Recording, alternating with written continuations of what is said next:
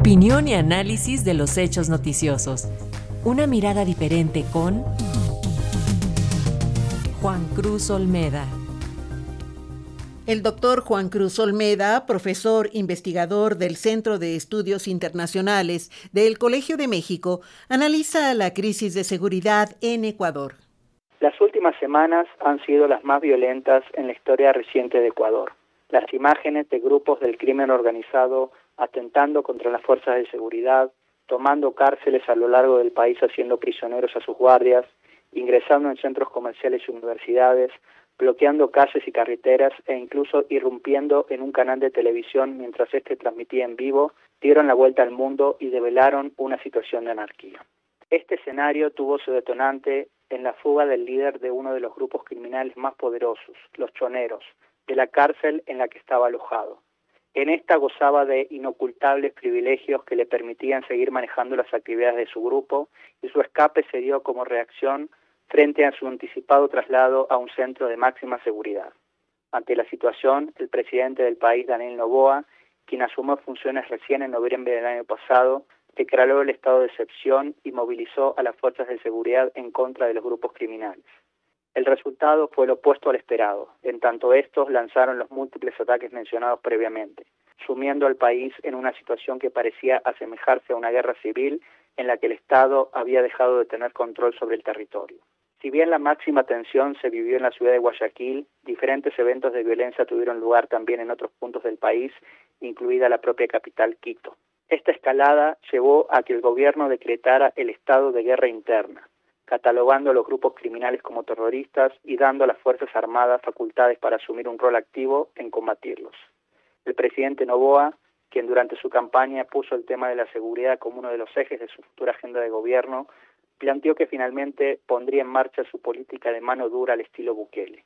Durante los días siguientes se hicieron públicas diversas imágenes de militares removiendo a los presos de sus celdas, en sintonía con las que el presidente salvadoreño se ha ufanado de mostrar en sus redes sociales en reiteradas oportunidades.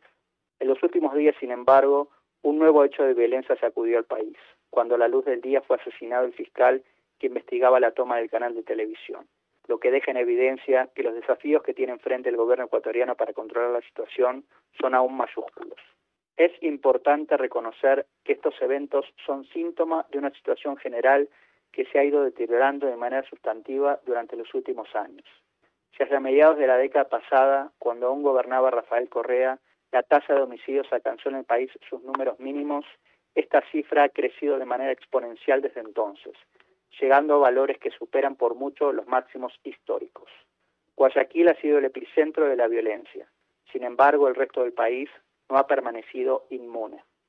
Esta evolución negativa de la seguridad ha estado ligada sin duda al crecimiento de grupos criminales vinculados con el narcotráfico que han comenzado a crear y controlar rutas de traslado de cocaína producida en Colombia y Perú hacia Europa y Norteamérica. Hoy en día no existen dudas que diversos carteles mexicanos han hecho su desembarco en Ecuador y establecido alianzas con grupos criminales locales.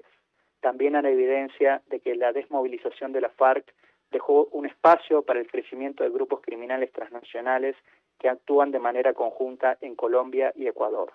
En este contexto, la ciudad de Guayaquil sitio del principal puerto del país, se ha convertido en un punto estratégico y también en el lugar de disputa entre diferentes grupos con la consecuencia en términos de violencia. Los grupos criminales también se han hecho fuertes en las cárceles, que han controlado casi a su antojo. La falta de capacidad del Estado para establecer normas al interior de los penales se ha traducido en recurrentes motines que los diferentes grupos han utilizado para ajustar cuentas entre sí con numerosos muertos como saldo. El poder de los cárteles quedó en evidencia también en la última campaña electoral, durante la cual uno de los candidatos a la presidencia que más claramente había denunciado las actividades de diversos grupos criminales fue asesinado cuando salía de un evento a plena luz del día y en presencia de numerosas personas que habían participado del acto. El clima general de inestabilidad política, deterioro económico y presidentes poco efectivos que ha experimentado Ecuador durante los últimos años sin duda ha tenido efecto directo en la situación que hoy vive el país. Pero el caso ecuatoriano también revela una realidad que no es exclusiva de su territorio y pone al resto de América Latina en el espejo. Deja en evidencia que países en los que imperaba un cierto clima de estabilidad en términos de seguridad pueden experimentar cambios dramáticos en pocos años.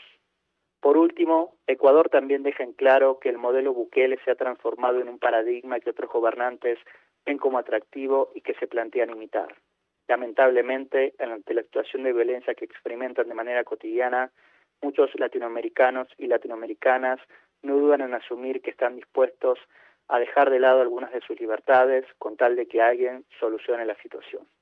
Para Radio Educación, Juan Cruz Olmeda, profesor e investigador del Centro de Estudios Internacionales del Colegio de México.